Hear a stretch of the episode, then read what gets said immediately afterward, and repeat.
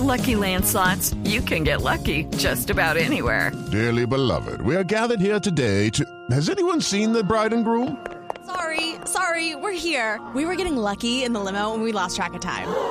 No, Lucky Land Casino, with cash prizes that add up quicker than a guest registry. In that case, I pronounce you lucky. Play for free at LuckyLandSlots.com. Daily bonuses are waiting. No purchase necessary. Void were prohibited by law. 18 plus. Terms and conditions apply. See website for details. Son las 8 de la noche. Aquí comienza Mesa Blue con Vanessa de la Torre. 8 de la noche fue ministro, fue alcalde, senador, precandidato a la presidencia de Colombia, candidato a la alcaldía de Bogotá, constituyente. Doctor Antonio Navarro, buenas noches, Y otras bienvenido. hierbas. ¿Cómo le va, Yo, Vanessa? Gusto saludarla, ¿cómo le va? Me da mucho gusto tenerlo en esta cabina. Muchas gracias, muy querida por la invitación. Somos tendencia, Octavio, número uno en Colombia. Muchas preguntas para el doctor Antonio Navarro Wolf. Dígame, por favor, un par. Vamos a empezar con las preguntas sobre, sobre el metro, doctor Antonio. Eh, ¿Qué opina sobre el metro? ¿Qué va a hacer con este proyecto? ¿Lo Pero espere, no la va a contestar elevado? todavía, la vamos a anotar. Ah, bueno. porque hay que vamos a arrancar eh, hablando del tema del día, pero eh, Metro. metro. ¿Quién pregunta ¿Metro por el metro? decímetro? El metro pregunta John, pregunta qué opina el metro, qué va a hacer con este proyecto. Eduardo Weinstein dice si lo hará subterráneo o lo hará elevado. Camila Murcia también. Jesús García Cabrales dice qué haría si le dejan contratado el metro la administración de Peñalosa. Pregunta sobre el metro. ¿Qué otros temas le interesan a los bogotanos sobre el doctor Antonio Navarro? Ivonne Flores pregunta sobre el papel que tendrán las mujeres y la comunidad LGBTI. También pregunta Juliana Messier sobre las talas masivas de árboles en Bogotá.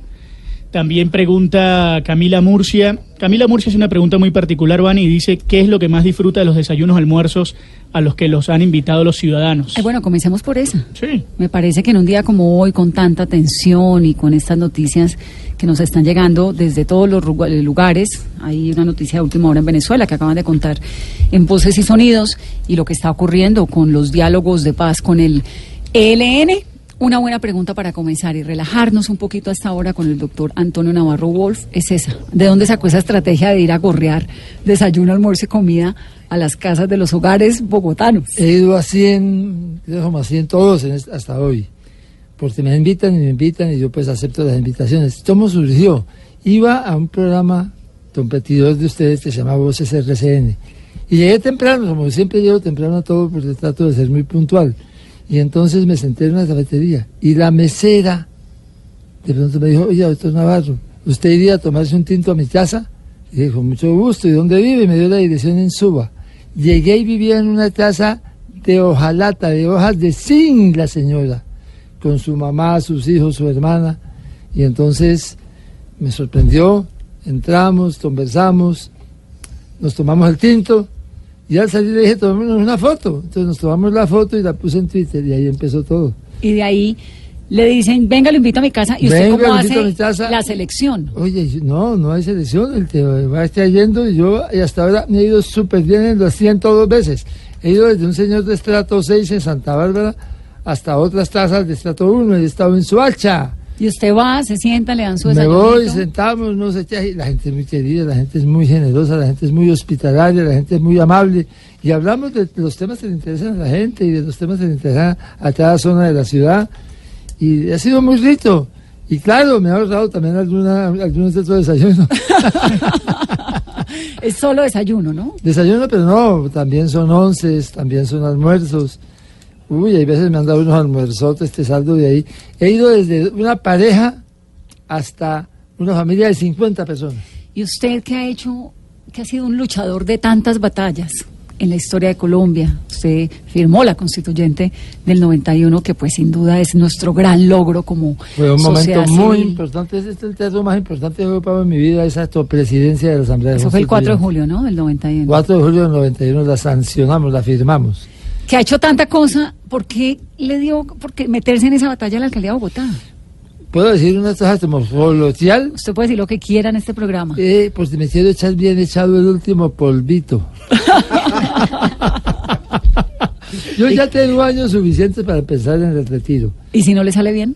Pues si no me sale bien ya veremos qué hago, pero probablemente me retire. Pero yo prefiero Mire, lo que he aprendido en la vida lo quiero aplicar en esta ciudad, es una ciudad generosa, hospitalaria, que nos da oportunidades a gente de todo el país. Yo tengo un hijo que tiene 21 años, bogotano. Yo fui representante a la Cámara por Bogotá en 1998, me dijeron representante a la Cámara. Entonces lo que he aprendido lo quiero aplicar en esta ciudad por dos razones. Primero, como un gesto de agradecimiento con Bogotá, que me dio la oportunidad de tener mi familia aquí. Y de usted vivir siendo aquí. Pastuso, como le dijeron en estos días, puede ser alcalde de. Bogotá. Claro, pero pues es- claro, ellos quieren que me vaya el gobernador de Nariño otra vez allá a mi representante, ya fui, ya fui alcalde. Lo que aprendí lo quiero aplicar en Bogotá, por eso, por el agradecimiento con Bogotá. Y segundo, porque si sale bien lo que quiero hacer en Bogotá, se va a volver política nacional para las ciudades grandes de Colombia. Porque lo que hice en Pasto es política en Pasto. 20 años después se sigue haciendo el presupuesto participativo, se sigue haciendo toda esa cercanía de gobierno y ciudadanos, sigue aplicándose allá. Si eso se hace en Bogotá bien hecho, se vuelve política nacional y es una herencia que quiero dejar también de mi paso por la vida pública. Carlos Barragán nos acompaña hoy. A mí me encanta que venga a esta cabina, Carlitos, que es un conversador delicioso y conocedor de tantos temas. Y obviamente, pues con Carolina y Octavio. Ayer lo vimos en la marcha, ¿no? Pero vimos que cuando llegó a la plaza de Nariño, cuando ya De- estaban. no, no, la Plaza de Plaza Bolívar, la perdón, Nariño, la tierra. Cuando llegó a la Plaza Bolívar, cuando ya estaban allí, eh, pues toda la comitiva del gobierno, se fue. Lo que pasa es que me estaba doliendo la pierna porque caminé cuarenta y pico de cuadras. Yo salí como desde las 46. Entonces caminé muchísimo y como ustedes saben que tengo una pata de palo, ¿Palo? no de hierro. ¿De qué Tengo es? una prótesis. Pues entonces se me inflamó la pierna y tuve que irme a descansar. Me estaba doliendo mucho en ese momento y por eso no me fui porque además eso era como los primeros de mayo. El que iba llegando se iba yendo. ¿Pero ustedes entraron a cuando estaban en pleno acto o esperaron a que terminara el No, acto? no, nosotros entrar? entramos cuando llegamos. Y en el momento en que llegamos estaban haciendo un minuto de silencio y, Y ya. se acabó el acto. Se acabó el acto. Cuando nosotros entramos la plaza estaba ya casi vacía. Pero la impresión que dio es que ustedes entraron cuando el acto se acabó y lo- la- el, el mensaje que dejaron claramente es, Es que, a que no se de juntaban con el gobierno. gobierno, Sí. estaban marchando. Pero es que nosotros queríamos evitar los, los roces y los incidentes. Entonces quisimos ir juntos. Entonces nos juntamos, caminamos. Pero no revueltos. Ah, no, pero- sí, revueltos también, eso no había problema.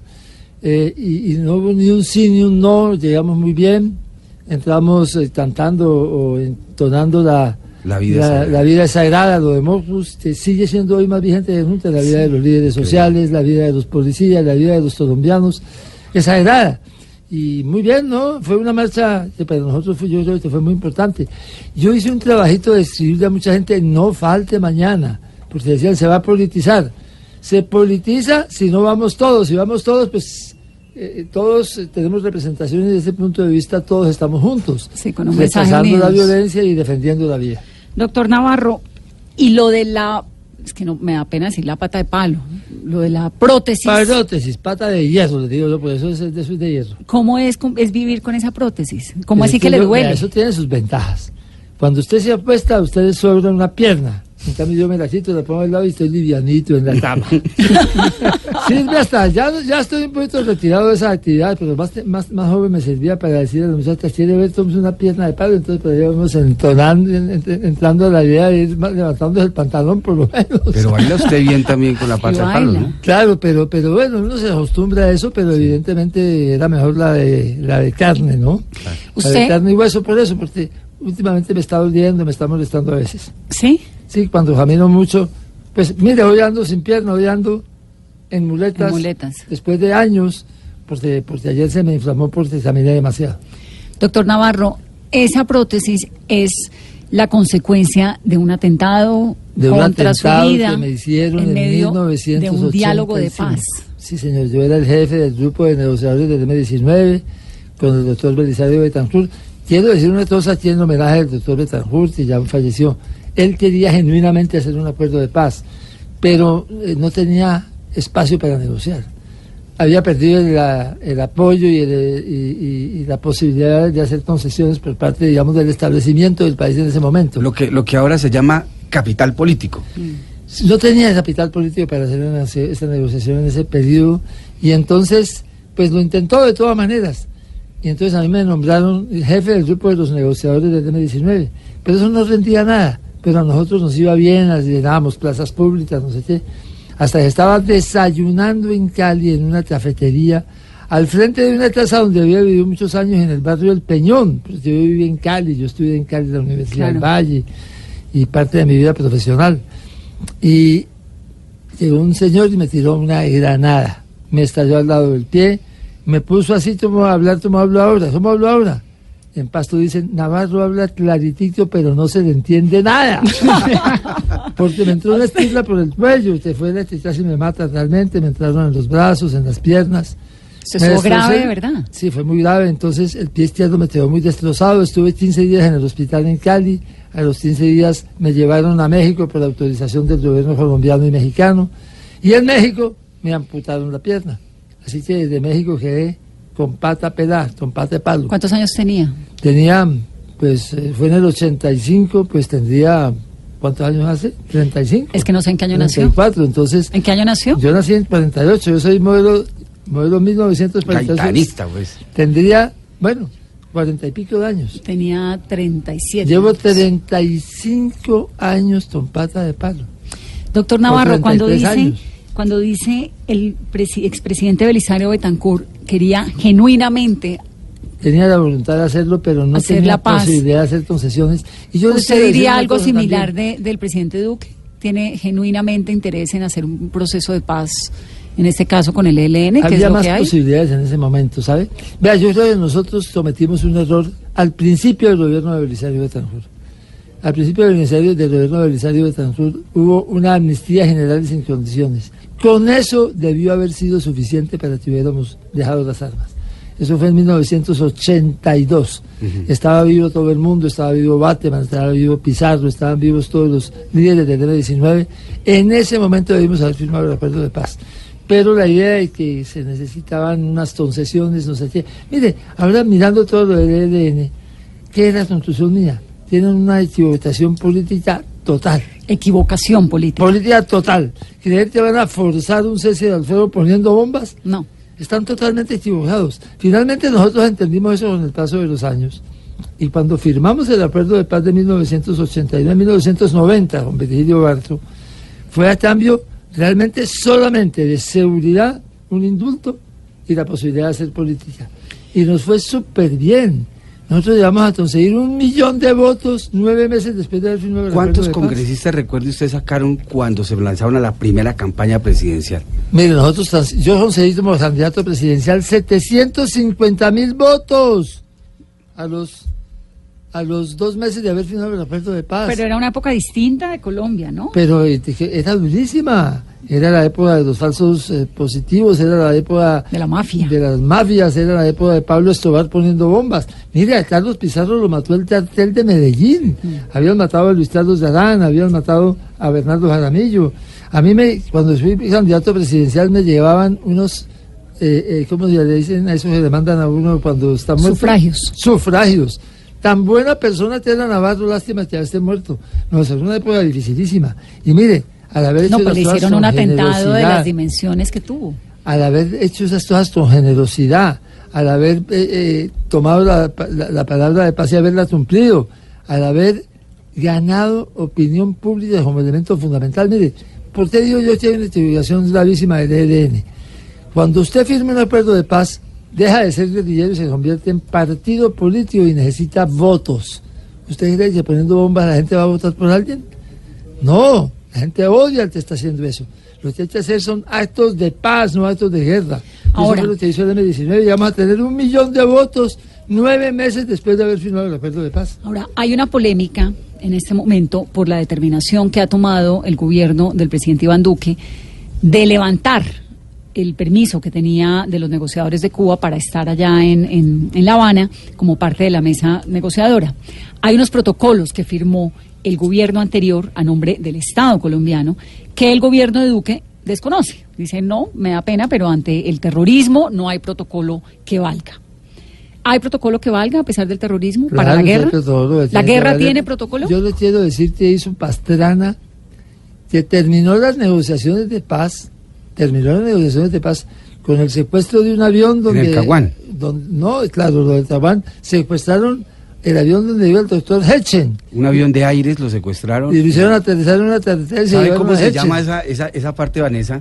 Esa recta que hay entre Jobo y Neiva. Se llama Aeropuerto Internacional Andrés Pastrana Arango. Bueno, ahí aterrizaron el ¿Pero por avión. casualidad? No, porque ahí en esa recta fue donde esto, la- las FARC aterrizó Pero el le avión. pusieron el nombre después. No, claro, pues como, No, es como sitio turístico de, de- de burlarse de que las FARC Pero- aterrizó un avión ahí. Pero vea, aterrizaron ese avión ahí, es un acto de terrorismo, de secuestro. Hacen aterrizar un avión para secuestrar a un político. Y Andrés Pastrana en ese momento decidió dar por terminada la negociación con las FARC, pero cumplió el protocolo y no era un protocolo internacional, era un acuerdo con las FARC, les dio el plazo para que se fueran del Taiwán. Yo creo que aquí, que ya no es solamente un acuerdo bilateral entre el gobierno y un grupo armado, sino que están eh, países de adelantes, está además eh, Cuba como país de adelante y Cuba, Noruega, donde están Brasil, haciendo- Chile. Ay, si tienes que cumplir el protocolo, por supuesto hay que cumplirlo, si no, se está incumpliendo un acto que es ya de tipo internacional. Ahora, que, las, eh, que el ELN, esos son unos burros de Marta Mayor en política, lo digo con todas las, con No, todas los las sí. Unos, unos bárbaros Bárbaros. que creen que a punta de bomba van a conseguir un cese del fuego. ¿A quién se le ocurre semejante De una brutalidad? torpeza, de una Si torpeza. así van a avanzar hacia un proceso de paz los va a desarmar y a desmovilizar y a convertir en partido político para que voten por ellos, hombre, no. Pero que hay que cumplir ese protocolo, me parece que es necesario cumplirlo. Qué rico, va con el acelerador al piso el, eh, el candidato a la alcaldía de Bogotá. Doctor Navarro, y en lo que resta del gobierno del presidente Iván Duque, ¿ve usted una posibilidad remota de que se vuelvan a sentar en la mesa? Necesitaría un cambio de actitud del ELN, que entienda que cuando uno firma un acuerdo de paz, este se va a desarmar y se va a dedicar a conseguir apoyo ciudadano, y entonces mientras más apoyo ciudadano consiga desde el principio, mejor le va a ir. Esa es la experiencia nuestra, esa es la experiencia que ha funcionado. ¿Cuántos votos sacó las FARC en las pasadas elecciones? No, 50 mil 37, votos. Nosotros ah, hagamos sí. un millón de votos el primer año. Esa es la diferencia de concepción política. El ELN no saca 10 mil. Entonces, ¿cómo van a hacer un proceso de paz para desarmarse poniendo bombas? No. Si, la- si el ELN llega a entender su equivocación política y es capaz de corregir el rumbo y de hacer un cese del fuego unilateral y de cumplir la palabra de no agredir a nadie más, pues de pronto podría haber alguna opción de que se sentara de nuevo el gobierno. pero Además, el país, el país le aguantó muchísimo a las FARC. Acuérdese usted el atentado sí. en Buenos Aires, Cauca. Es decir, el En país le aguantó. Sí, Vanessa. el- el- el- Colombia no se aguantó y, y- y tenía como una tolerancia distinta porque había una novedad y era que finalmente esos diálogos de paz que habían sido siempre tan golpeados podían tener un buen final. Digamos, había como una determinación de las partes. Con el ELN no.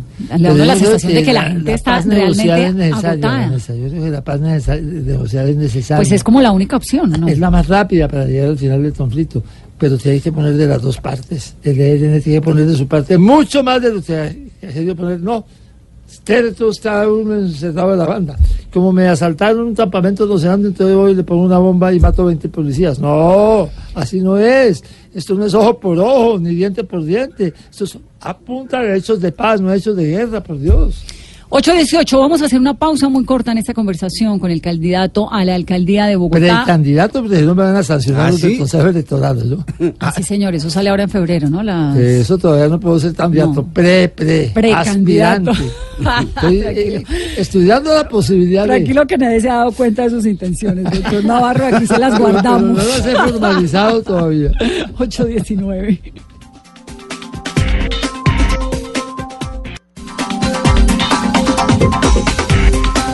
...822... dice la agencia France Press que el equipo de diálogo del ELN está esperando que el gobierno garantice su retorno a Colombia. Pablo Beltrán, que es la cabeza de ese equipo negociador, afirmó, nadie nos puede pedir que si nos atacan nos amarremos los brazos. Aspiro a que ese ambiente se distensione y se puedan reanudar las conversaciones. Esto en unas declaraciones que le dio a la AFP hace un par de horas. El explosivo detonado en la Escuela de Cadete General Santander habría sido activado con la alarma de un carro. Las autoridades están investigando quién fue el encargado de accionar esa bomba. El presidente Duque ha dicho que Colombia sigue adelante recuperándose del dolor que el ELN ha causado al país. Ha afirmado que el gobierno no se doblegará ante ninguna intimidación. Ante el Consejo de Estado, la Procuraduría General pidió mantener la investidura a Jesús Santrich. Según el Ministerio Público, no se configuraron completamente las causales para decretar la pérdida de investidura contra el ex jefe guerrillero de las FARC. En el juicio contra el expresidente de Corficolombiana, José Elías Melo, el expresidente de Odebrecht para Colombia, Luis Beno Jr., aseguró que todas sus comunicaciones sobre sobornos ilegales fueron con él y que el propio Melo dijo que le iba a consultar sobre los mismos a Luis Carlos Sarmiento Jr. Los expresidentes Andrés Pastrana y Álvaro Uribe enviaron una carta al fiscal ad hoc para el caso Odebrecht Leonardo Espinosa solicitándole que investigue a fondo el ingreso de dineros de esta multinacional a las campañas de la presidencia de Juan Manuel Santos. Y salió de Colombia el ingeniero Juan Carlos Montes por amenazas en su contra. Es investigado junto al arquitecto Simón Vélez por el video en el que se le ve entregando fajos de billetes al hoy senador Gustavo Petro. Entre el gobierno colombiano y el ELN se firmó el 5 de abril del 2016 un protocolo que se llamaba Protocolo establecido en caso de ruptura de la negociación de los diálogos de paz, gobierno colombiano, ELN. Este protocolo está firmado por Frank Per, que es el jefe de la delegación, era el jefe de la delegación del gobierno colombiano en ese momento, y Antonio García, que era su contraparte en la guerrilla, pero además tiene la firma de algunos de los representantes de los países garantes. Entonces ahí está el representante de Noruega, el representante de Brasil, el representante de Chile y también de Venezuela, que eran los países garantes. Doctor Per, buenas noches. Vanessa, buenas noches. ¿Cómo se firmó este protocolo? ¿Cómo llegan a los acuerdos que hay allí? Porque hay cosas que a la gente no necesariamente le gustan, como por ejemplo que haya un espacio de 72 horas en las cuales eh, no habrá operaciones contra el ELN en territorio colombiano cuando ellos lleguen acá. Digamos que esa es como la parte más espinosa del acuerdo, o algunos podrían decir más generosa con el ELN.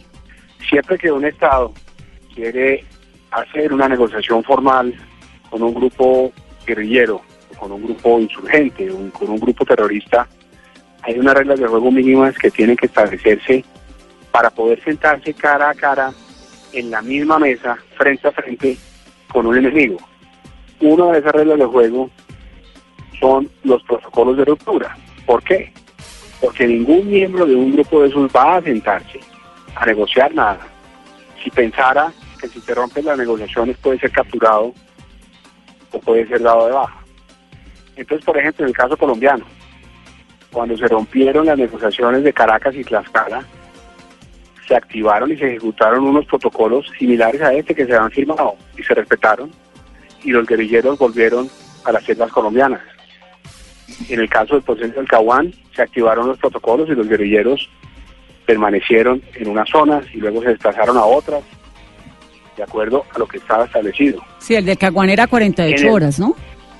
Sí, en el caso de las negociaciones que hubo en el gobierno del expresidente Uribe con el ELN en Cuba.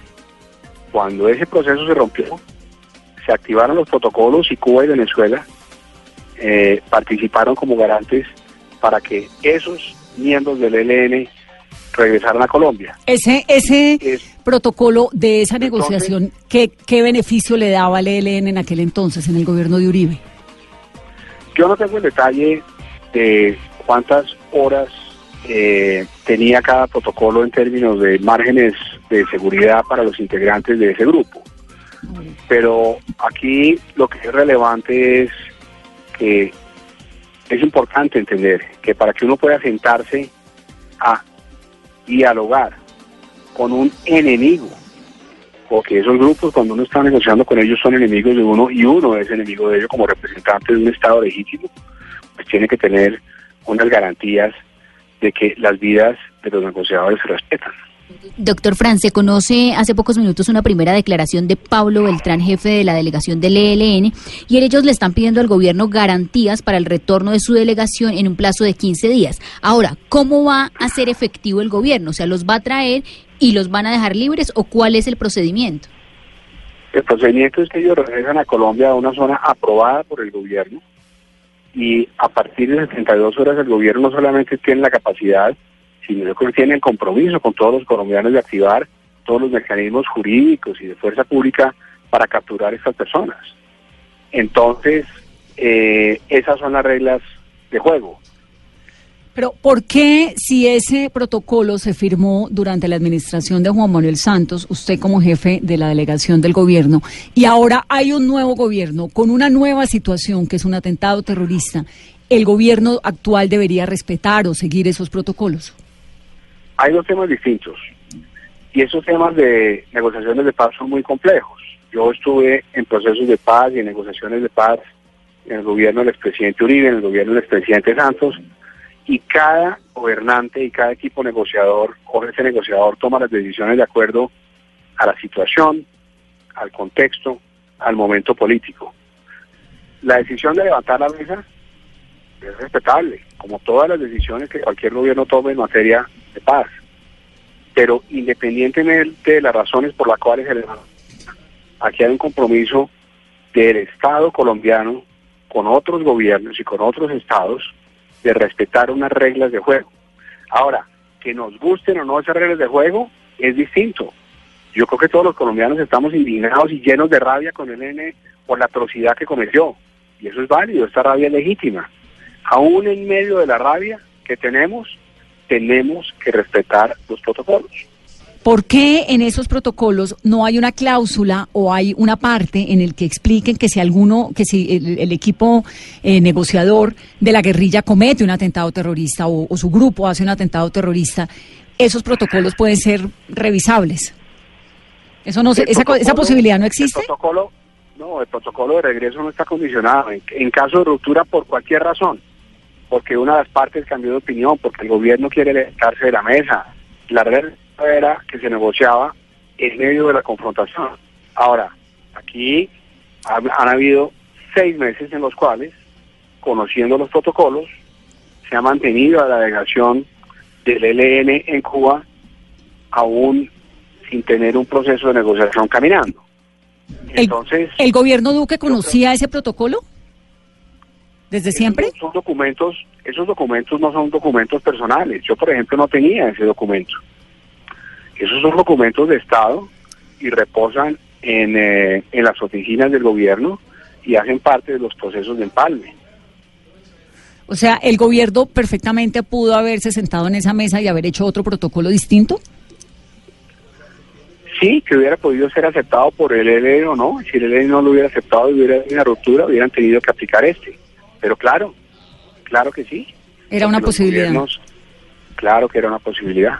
Pero es que digamos, eso, eso es una, una hipótesis. Eso ya no sucedió. Claro. Ahora lo importante es que nosotros tenemos que tener claro que Colombia está indignada, tiene rabia y está decidida a no dejarse derrotar del terrorismo. Pero aún así, este protocolo debe cumplirse. Doctor Pérez, gracias. Bueno, muy buenas noches para todos. Aún así, ese protocolo debe cumplirse, lo que dice y en lo que insiste. Además, eh, el doctor Framper sabe que me quedé con una sensación, doctor Navarro, cuando él dice el gobierno pudo haberlo cambiado. El gobierno puede haber dicho no lo vamos a aplicar, hay que cambiarlo, puede haber hecho modificaciones y no las hizo. De manera que nunca se reunió, no se, reunió con, la, con el ELN aceptó las reglas son las cuales el ELN estaba sentado en La Habana. Pero cambiar ese protocolo hubiera, hubiera significado que los dos, las partes, se hubieran puesto de acuerdo para cambiar ese protocolo. Sentarse a hablar. Porque esto no es solamente con el ELN, esto en Cuba, esto en los países de antes, es un protocolo con, carácter diplomático, es una especie de, de documento diplomático.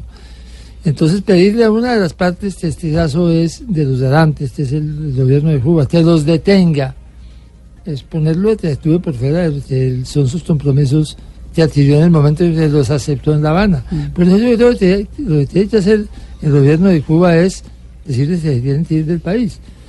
Ahora, ¿los van, ¿les van a dar 72 horas aquí en Colombia? No sé, lo dudo por la actitud del gobierno.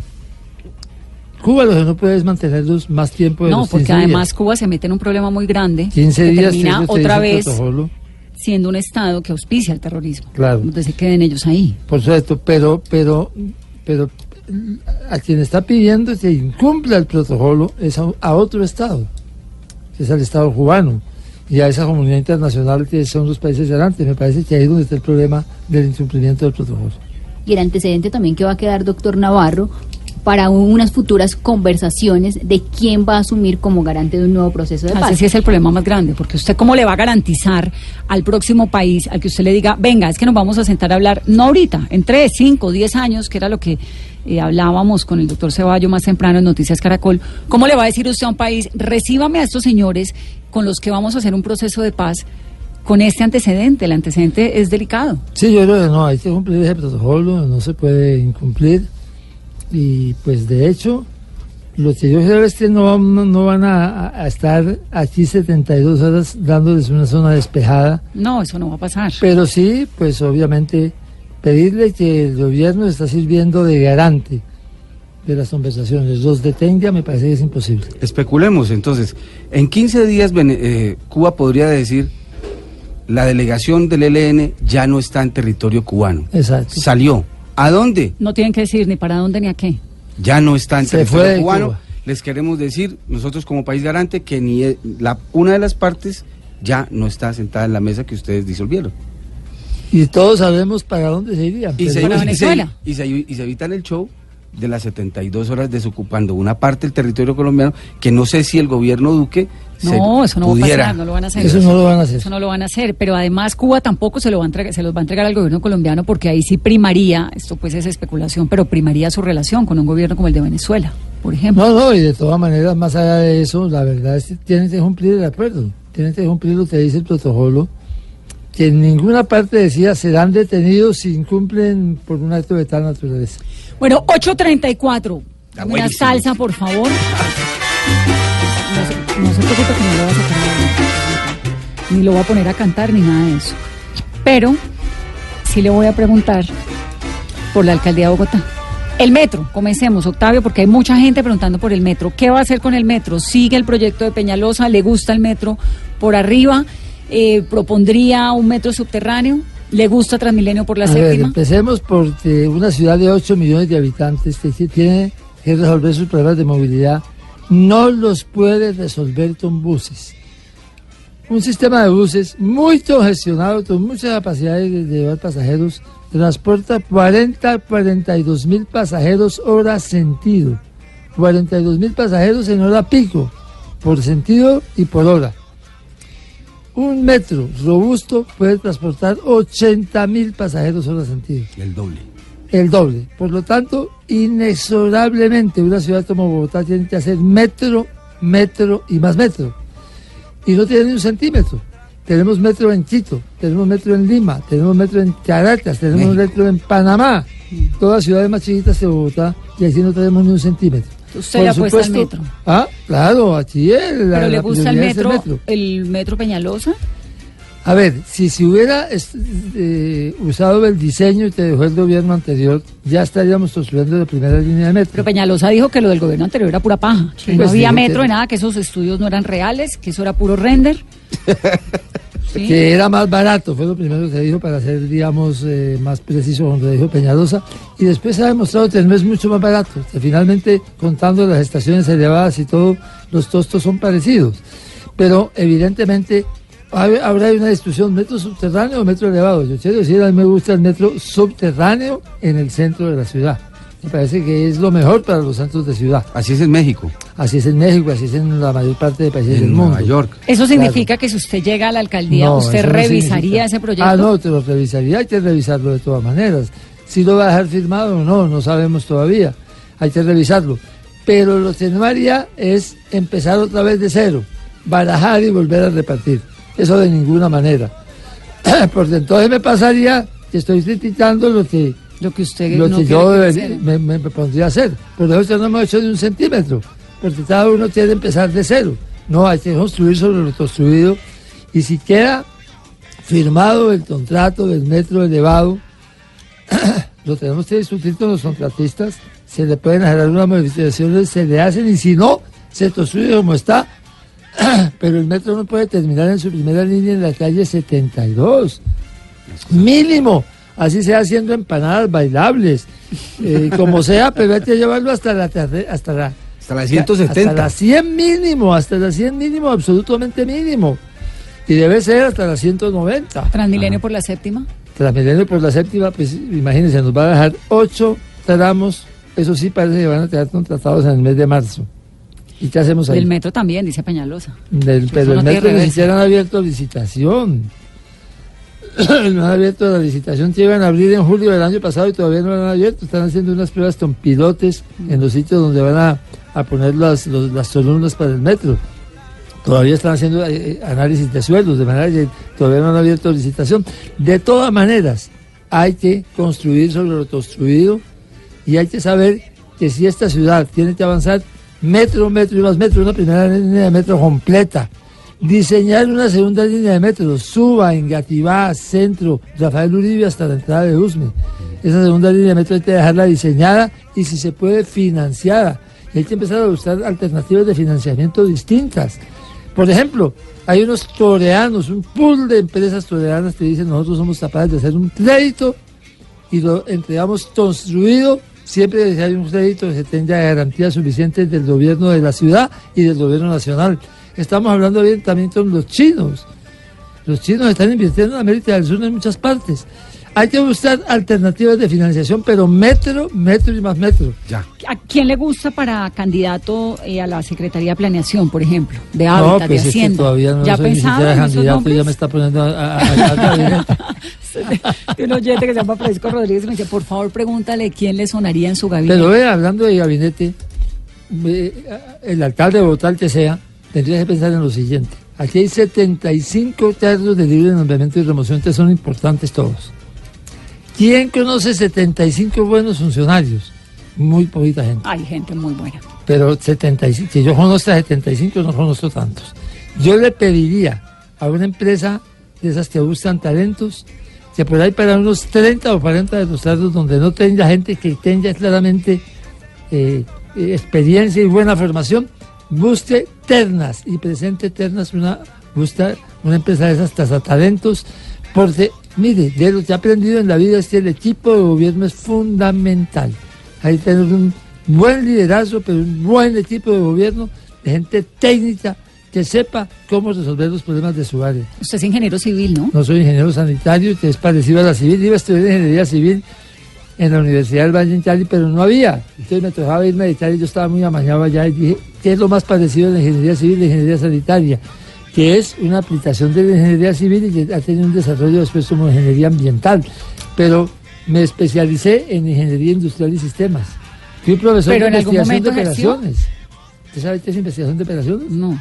Eso suena como experto en unidades generales. Bueno, no, no, no, no, eso es pura, pura, pura ingeniería de sistemas, mejor dicho.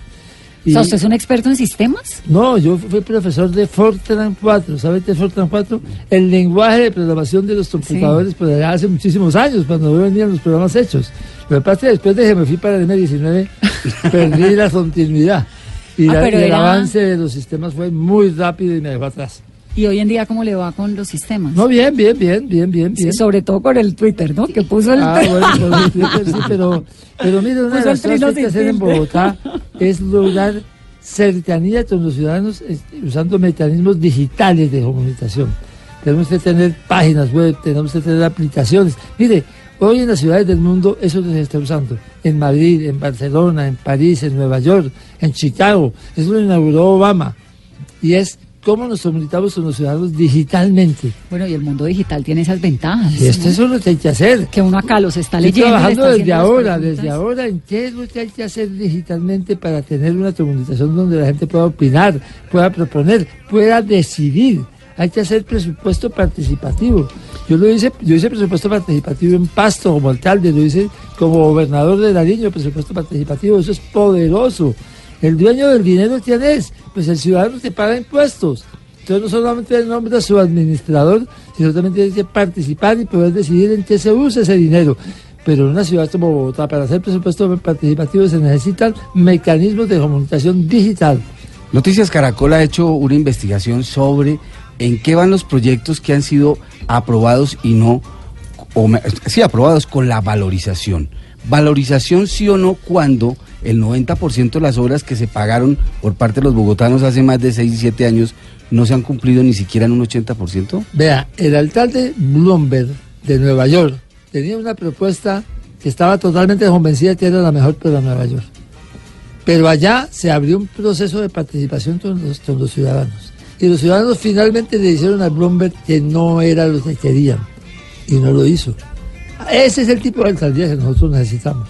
Si uno necesita hacer cosas difíciles, impopulares, convenza a la gente de su necesidad, no lo imponga. Creo que la valorización la están imponiendo y así no sale bien.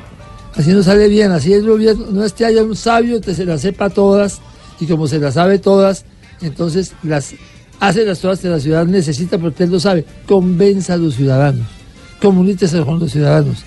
Haya cosas participativas y convencidos, todo sale mejor. Eso fue mi éxito en Pasto. Porque es que me dieron premio al mejor alcalde de Colombia. Por eso, porque trabajamos en conjunto con la ciudadanía, trabajando de la mano. Doctor Navarro, otro de los temas importantes y que le preocupa a los capitalinos es movilidad. Usted, de llegar a ser el alcalde, tendría o recibiría una ciudad con muchas obras, muchos trancones. En materia de pico y placa, ¿lo mantendría como lo tenemos o volvería pico y placa todo el día y un pico y placa para motos de pronto? Vea, Pro Bogotá es una fundación de los empresarios más ricos de Colombia que viven aquí en Bogotá. Y Pro Bogotá tiene una lista de 150 pequeños problemas que se pueden resolver para mejorar la movilidad. Desde temas de semáforos, temas de cruces, temas de manejo de tráfico. Esas cosas pequeñas hay que hacerlas. Aquí estamos pensando normalmente en las cosas grandes y las cosas grandes hay que hacerlas y las cosas grandes son, son definitivamente metro, metro y más metro. Pero eso son soluciones a años. El que se pueda decir que va a resolver la movilidad de Bogotá de manera rápida y, y eficiente en cuatro años es un hablapaja, es un demagogo y yo no voy a ser demagogo. Entonces, esos los problemas de movilidad reales de la ciudad se van a resolver en 20, 25 años y se le da continuidad a una línea de transporte masivo seria. Eso es así. Ahora, todas esas pequeñas hay que hacer, hay que mejorar.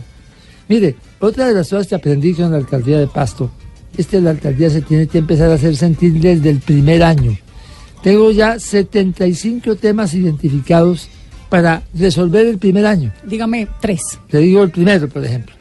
En el barrio, eh, eh, aquí en, San, la parte alta de Santa Fe, hay un colegio muy lleno de, de estudiantes en un espacio muy restringido y tiene mil estudiantes.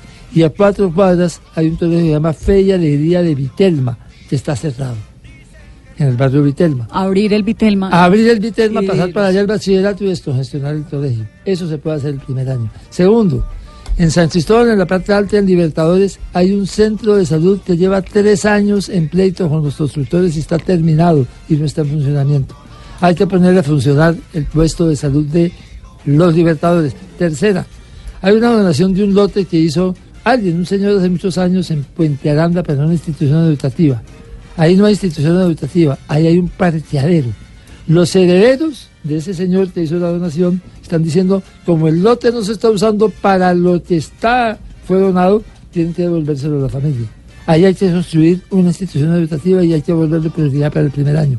Así como eso tengo hasta lo más simple. de cosas hasta lo más simple, Juan Rey.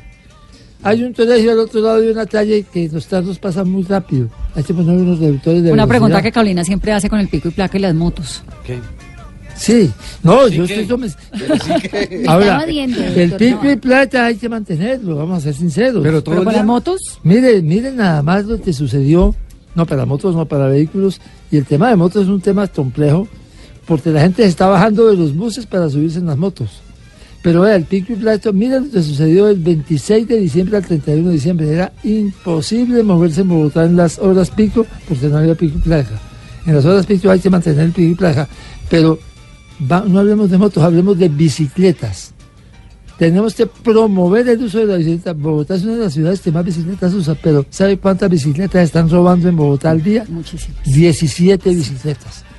Hay que estudiar dónde se están robando las bicicletas, hay que ponerle seguridad a las bicicletas, hay que poner cámaras, hay que poner prioridad en encontrar a los que compran bicicletas robadas y meterlos presos. Pero las bicicletas, la bicicleta es un medio de movilidad mucho mejor que cualquiera de los que estamos diciendo aquí, que no contamina y que definitivamente en Bogotá estamos en el liderazgo de bicicletas, que tenemos No, muchas es que esa es la vida ideal, uno salir de su casa en bicicleta y Yo moverse tengo por un niño que se va a la, a la universidad en bicicleta, yo me doy la bendición todos los días porque me da Claro. miedo que se me lo vayan a atropellar por ahí. Doctor Navarro, O que lo vayan a eh, robar. O se lo van a robar la bicicleta. usted, usted dice algo, dice metro, metro y más metro. ¿Subterráneo o elevado? No, ya le dije, me gusta el subterráneo, pero no voy a hacer de la distribución se- subterráneo elevado algo que paralice la primera línea, no. Pero obviamente no solamente metro, metro, tren de cercanías. El Regiotran Fajatativá hasta la calle 26 hay que hacerlo. Eso lo están construyendo desde que yo estaba en la universidad. Bueno, Mi abuela afortunadamente... vivía en Facatativá y desde Sí. dicho, murió hace como 20 años. Afortunadamente dice que lo van a dejar firmado este año, esa primera línea de Regiotram. Y hay que hacer el estudio del otro. ¿Qué tal? Querían convertir la novena en Transmilenio en vez de un tren de cercanías hacia el norte. Hay que hacer ese tren de cercanías hacia el norte también. Esos Dígame. trenes de cercanías también. Y hay que hacer otra cosa. Mire todo la- la- la- el, el- pecho ya han sacado con el tema del tablet, ese tablet de Ciudad Bolívar. Por lo menos se necesita un segundo tablet en San Cristóbal.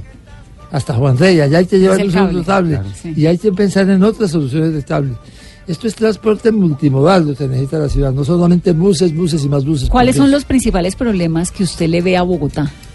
Pero que tres, tre- tres porque tres, si no, no, siempre... sí. No, yo le veo un problema de fondo, la falta de confianza de los ciudadanos en el gobierno, la falta de comunicación del gobierno con los ciudadanos y de los ciudadanos con el gobierno. Depende del gobierno, porque hay unos que aman a Peñalosa, otros que lo detestan. Hay Por unos eso, que aman pero- a Petro, otros que lo No, detestan. pero solamente uno según vive, la uno encuesta el hablando, 27% va a Peñalosa y los otros lo detestan. Entonces es una minoría. pero uno vive hablando de la vez- polarización en, las, en, Sí, en el país. Pero en hay Bogotá también hay La polarización. polarización es una polarización grande en Bogotá y hay que disminuirla. Yo por eso no quiero hacer polarización. Pero vea, la última vez que hubo una comunicación más o menos buena, ciudadanos alcalde, fue en el primer gobierno de Mocos, en que se armó todo lo de la cultura ciudadana, Las cebras. todo lo de todo lo de obras con saldo pedagógico. Pero porque había confianza. Pero exactamente, pero se construyó la confianza. Claro. Hay que recuperar la confianza del gobierno en los ciudadanos y de los ciudadanos del- en el gobierno. Eso se hace mecanismos de participación. Vea, si yo soy alcalde de Bogotá, porque así lo quiera Dios y los votantes bogotanos, cuando sea candidato soy alcalde, estamos hablando de algo que debería ser el próximo alcalde de todas maneras, es que el presupuesto de los fondos de desarrollo local, Kennedy, 120 mil millones de pesos, Suba, 120 mil millones de pesos. Teusaquillo, 40 mil millones de pesos, Usaten, 60 mil millones de pesos. Todos esos presupuestos sean hechos mediante presupuesto participativo y sean los ciudadanos los que propongan y decidan en qué se usa ese dinero y no los alcaldes locales. Pero No. cuando pero hay eso- no es como inviable. No, eso se puede hacer, eso se puede hacer. Yo lo hice. Pero estuvo entonces, muy- ¿para qué está el alcalde? el, al- el alcalde es el líder del proceso. Yo lo hice en Pasto, yo lo hice en Nariño. Este yo no estoy hablando de lo que podría hacer, sino de lo que yo he ¿Cuántos hecho. habitantes tiene Pasto? 400 mil, no se va a ¿Cuántos poder hacer en habitantes tiene cuatro- Bogotá? 400 se- en las localidades. Por eso, en Kennedy, presupuesto participativo con la localidad. ¿Cuántos habitantes tiene Kennedy? 100, un millón, un millón cien mil habitantes. Pasto se pueden hacer cosas. Se está haciendo en Madrid. Le pongo a, a ustedes, les doy de una vez la dirección para que entren a la página y la miren. Decide Madrid. Se está haciendo en Madrid, que es una ciudad de 2.800.000 habitantes. En Madrid, España. Se está haciendo en Barcelona. Para eso, ¿Eso no es son- inviable la gobernabilidad? Claro, te permite, claro se puede hacer presupuesto participativo. Bueno, el presupuesto se me está acabando el tiempo y no quiero que se me acabe Pero sin saber venga, cómo va a llegar a la alcaldía, con No, quién pero va a hacer venga, venga, venga, no dejemos esto ahí suelto porque esto es importantísimo. 700 mil millones de pesos, 800 mil millones de pesos es el presupuesto de las localidades. Eso es el que haríamos por presupuesto participativo, localidad por localidad. Para, el para las obras más gruesas de la ciudad no se puede hacer porque no hay, no hay posibilidad de hacerlo. Claro. Pero este la- el presupuesto de la ciudad son varios billones de, de pesos. Solamente, solamente en predial se recaudan 3 billones No, por de eso se pesos. lo pregunto, porque me parece un poco complicado uno preguntarle a todo el tiempo a los ciudadanos qué hay que hacer y qué no. ¿A qué No, pero a para? Se pero, pero para la- el presupuesto de los fondos de desarrollo local se puede hacer por presupuesto participativo, Vanessa. Y si yo llego a ser alcalde de Bogotá, se- lo voy a demostrar que se puede, porque lo he estudiado bien, lo he analizado bien. Llevo un año mirando eso con lupa en detalle y se puede hacer. Obviamente usando mecanismos presenciales y mecanismos digitales, combinando las dos cosas. Ese es el poder de lo digital. Escuchando a la audiencia. A leyendo. escuchando la audiencia digitalmente y se puede hacer. Y obviamente eso lo decide los ciudadanos, presentan los proyectos, es un proceso dura unos meses y se hace. Déjeme irme, antes de que se nos acabe el tiempo, ¿con quién va a hacer alianzas? Usted está, ¿qué tan cerca está hoy en día de Claudia López, de Gustavo Petro, de Fajardo? Ahí hay una cantidad de gente muy interesante eh, para la alcaldía de Bogotá, pero pues evidentemente tienen que aliarse algunos con otros, porque si Bueno, no... primero de todo, Claudia López y yo somos miembros del mismo partido. Yo sé. Y si Claudia quisiera lanzarse a la alcaldía, partido- ¿qué harían? Ella se va a presentar a la alcaldía muy probablemente. ¿Sí? Entonces tenemos que encontrar un, proceso, un Una procedimiento, consulta. un acuerdo. ¿Y de pues, golpe uno gobernación, el otro alcaldía? ¿O van los dos por la alcaldía, uno no, alcaldía es que no presidencia? se puede decir una cosa distinta a la gobernación de Juan y la Marta es una cosa totalmente distinta, ¿no? No, aquí que escoger uno de los dos como candidato a la alcaldía. Tenemos que lograr un acuerdo para el procedimiento. A mí me gusta la posibilidad de una consulta popular y que sean los ciudadanos los que escojan. Si ella gana, la voy a apoyar con mucho cariño y con mucho interés y le voy a ayudar. Y es- espero que ella también haga lo mismo si finalmente se hace ese procedimiento. Pero hay que escoger. Pero ella se va a lanzar a la alcaldía, ¿usted cree? Pues este sí lo tiene que decir ella. ¿O ella no está soy- como más no hacia la presidencia? No, ella, yo creo que ella tiene, ella está muy antojada de la alcaldía. ¿Sí? Se lo digo pues como, como chiva, pues. pero, pero ella la que tiene que decirlo. No antojada, no ha nadie. tomado su Doctora decisión. Claudia. No ha tomado su decisión, no, no ha tomado su decisión, tampoco puedo hablar por ella, ¿no?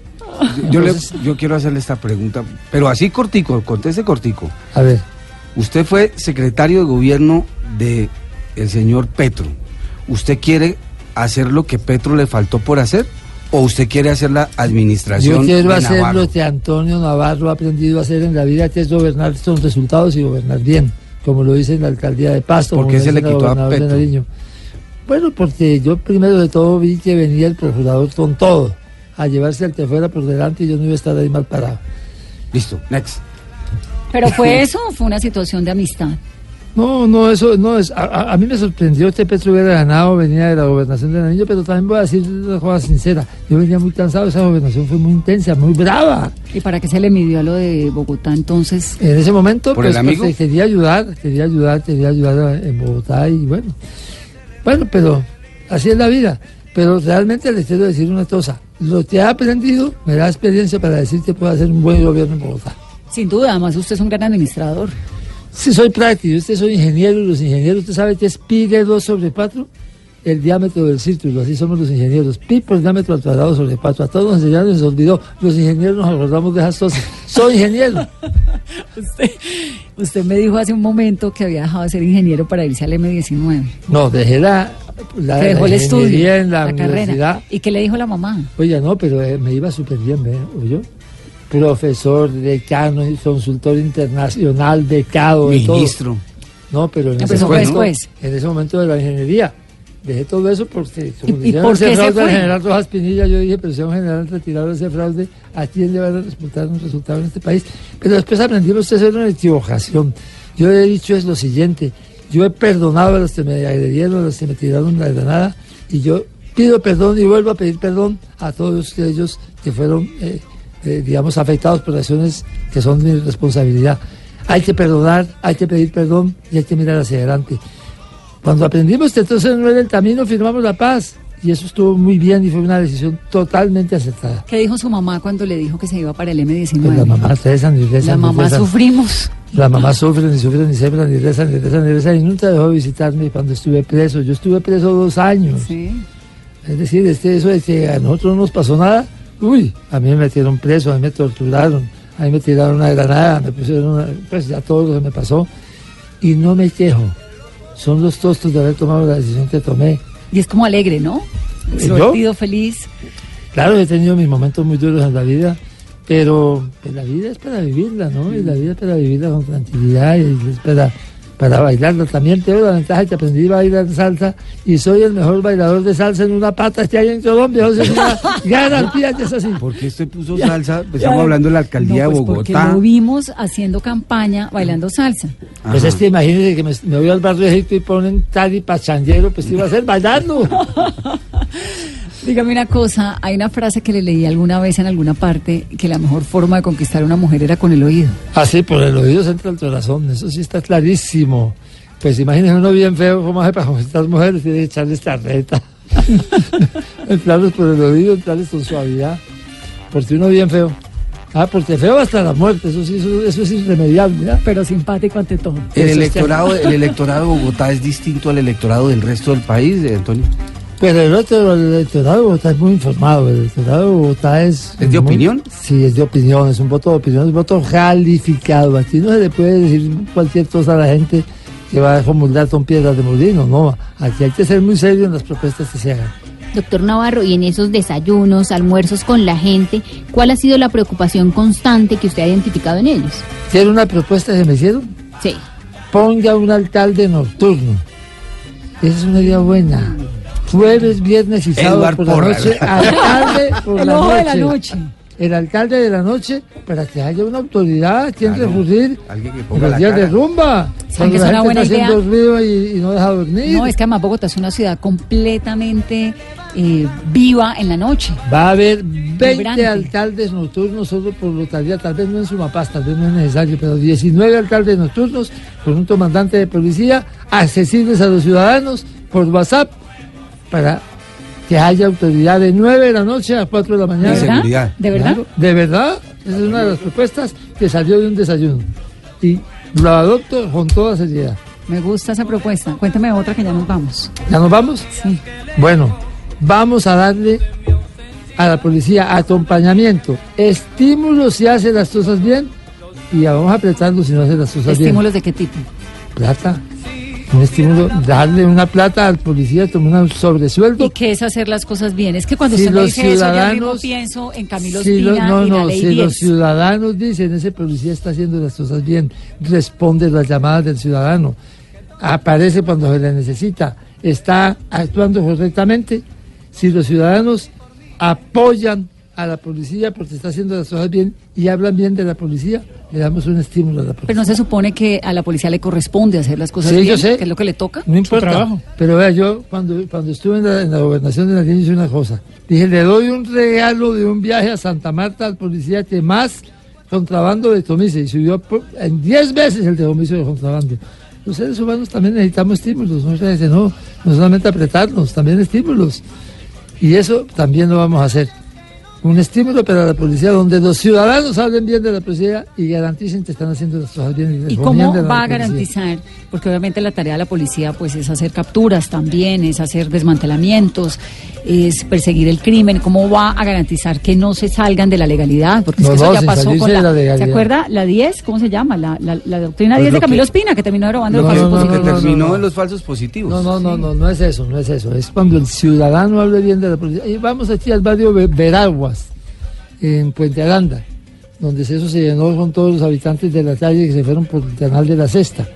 La gente habla bien de la policía, la gente le responde, la, policía le responde, le mandan una información por WhatsApp y, la policía acude oportunamente.